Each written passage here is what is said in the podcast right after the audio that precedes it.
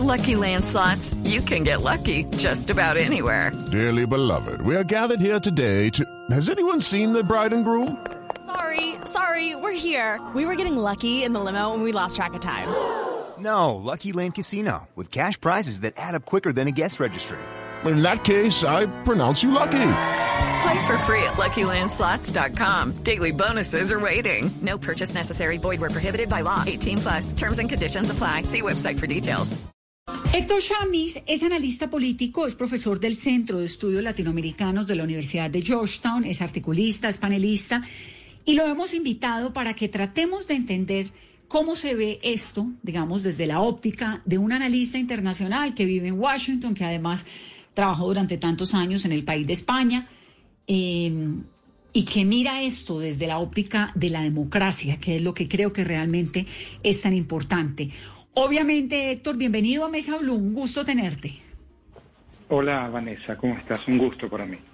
Obviamente, dentro de las pasiones del ser humano, uno puede entender que el presidente Duque, que los miembros de, sus, de su gabinete apoyen y casi que den por hecho la inocencia de Álvaro Uribe.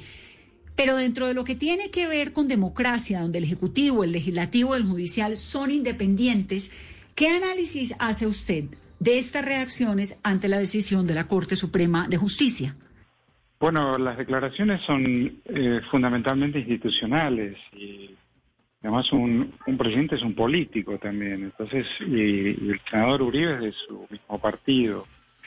Eh, es muy cierto lo de la separación e independencia de poderes, eh, pero también es cierto que esta decisión judicial, al menos por ahora, tiene una disonancia cognitiva importante, que es que esta corte dejó libre a Santrich por el tráfico de 10 toneladas de cocaína y ahora le sentencia arresto domiciliario, por ahora al menos, al senador Uribe por manipulación de testigos. Eh, y esto, esto se refleja en, la conversación pública del país, de Colombia, y fuera de Colombia también, esta disonancia cognitiva. Eh, entonces, eh, yo creo que no se puede separar este tema de la independencia y la separación de poderes de, de este tipo de contradicciones. ¿no?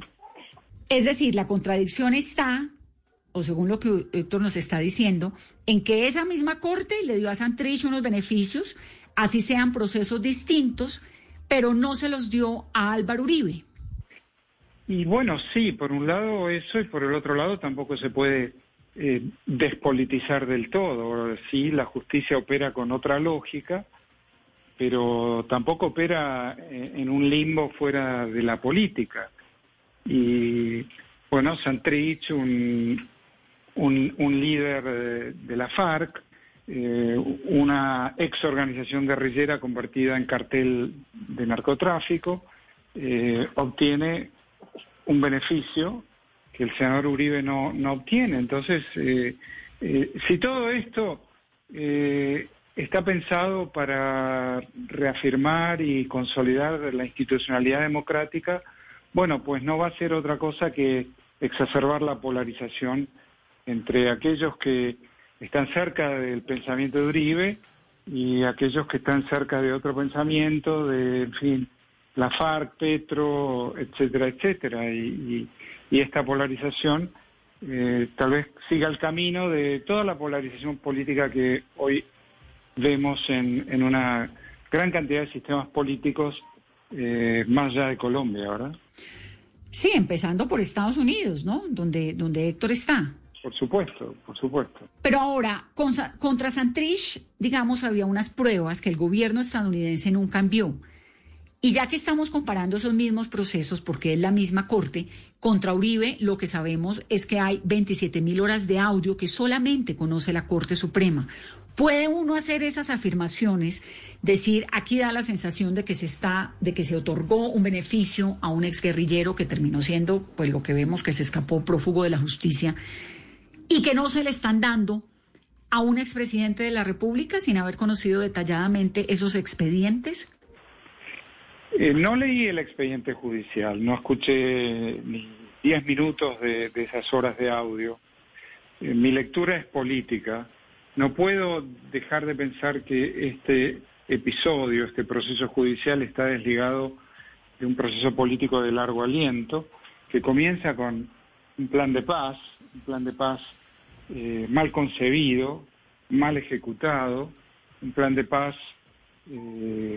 carente de la legitimidad suficiente para seguir adelante, eh, un partido político llamado FARC que va al foro de Sao Paulo en Caracas y promete a Maduro terminar con concluir la revolución bolivariana, eh, los senadores del partido FARC.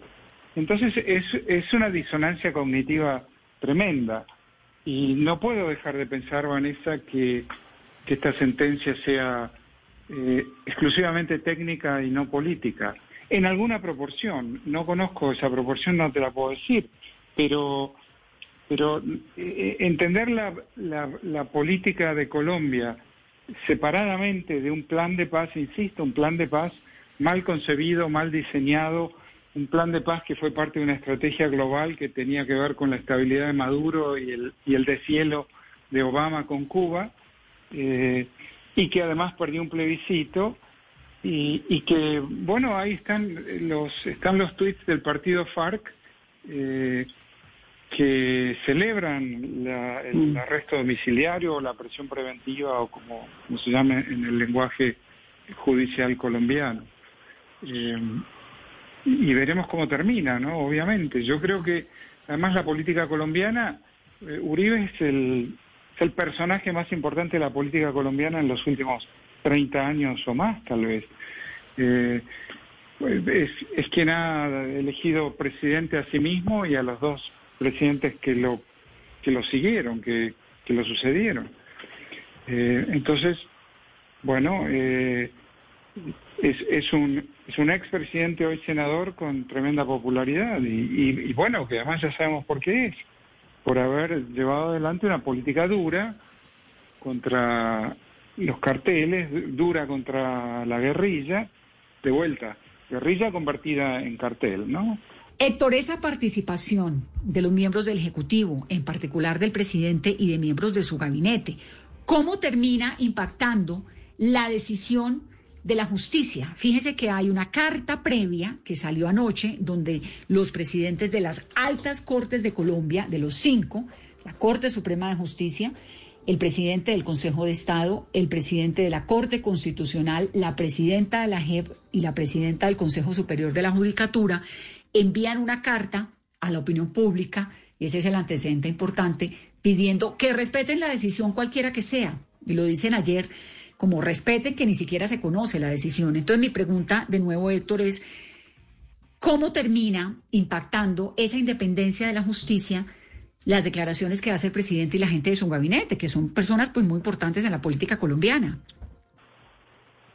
Podrían, yo creo que yo vi el, corto video del presidente Duque, a mí me pareció que estuvo sobrio, eh, elogió su relación con Uribe, elogió la figura de Álvaro Uribe, también agregó que respeto a las instituciones y, que tenga, tendremos que seguir ese camino. Me pareció sobrio, me pareció corto además, ¿no? Eh, tanto como para que la voz del presidente se escuche en esta circunstancia, que es traumática desde donde se la mire, ¿no? Es traumática mm. en el sentido que eh, Uribe representa un, pensamiento y una posición política que, que no es no es poco en Colombia. Eh, no es poco, no es débil y que y que bueno, debe ser tenida en cuenta. Hay, hay un sentimiento de injusticia de buena parte de ese sector político, de ese sector político de centro derecha o de derecha o conservador, como uno lo quiera llamar, que piensa que eh, Uribe eh, va preso y que los guerrilleros y narcotraficantes de la FARC están en el Congreso de la Nación. No deja de tener eso una cierta, como te decía al comienzo, una cierta disidencia cognitiva, eh, una cierta ambigüedad, por ponerlo en, un término más o menos neutro, digamos. Sí, y es una ambigüedad que muchos juristas entienden, pero que para el común de los colombianos, y esa es la gravedad de lo que ocurre, el titular es ese, el expresidente detenido, los exguerrilleros en el Congreso y en el caso de Santrich, pues huyéndole además a la justicia. Ese, digamos, es un titular, si uno ve y no tiene en cuenta que es que aquí hubo un proceso de paz, que usted puede decir que se ha fallido y lo que sea, pero que, que tiene eh, sus retos y todo lo tienen, pero un proceso de paz, un acuerdo, ¿no? Finalmente. Héctor, un gusto que estés aquí en Mesa Blue. Gracias. Gracias, Vanessa. Hasta pronto. Lucky Land Casino asking people what's the weirdest place you've gotten lucky? Lucky? In line at the deli, I guess? Aha, in my dentist's office. More than once, actually. Do I have to say? Yes, you do. In the car before my kids' PTA meeting. Really? Yes. Excuse me, what's the weirdest place you've gotten lucky? I never win and tell. Well, there you have it. You can get lucky anywhere playing at LuckyLandSlots.com. Play for free right now. Are you feeling lucky? No purchase necessary. Void where prohibited by law. 18 plus. Terms and conditions apply. See website for details.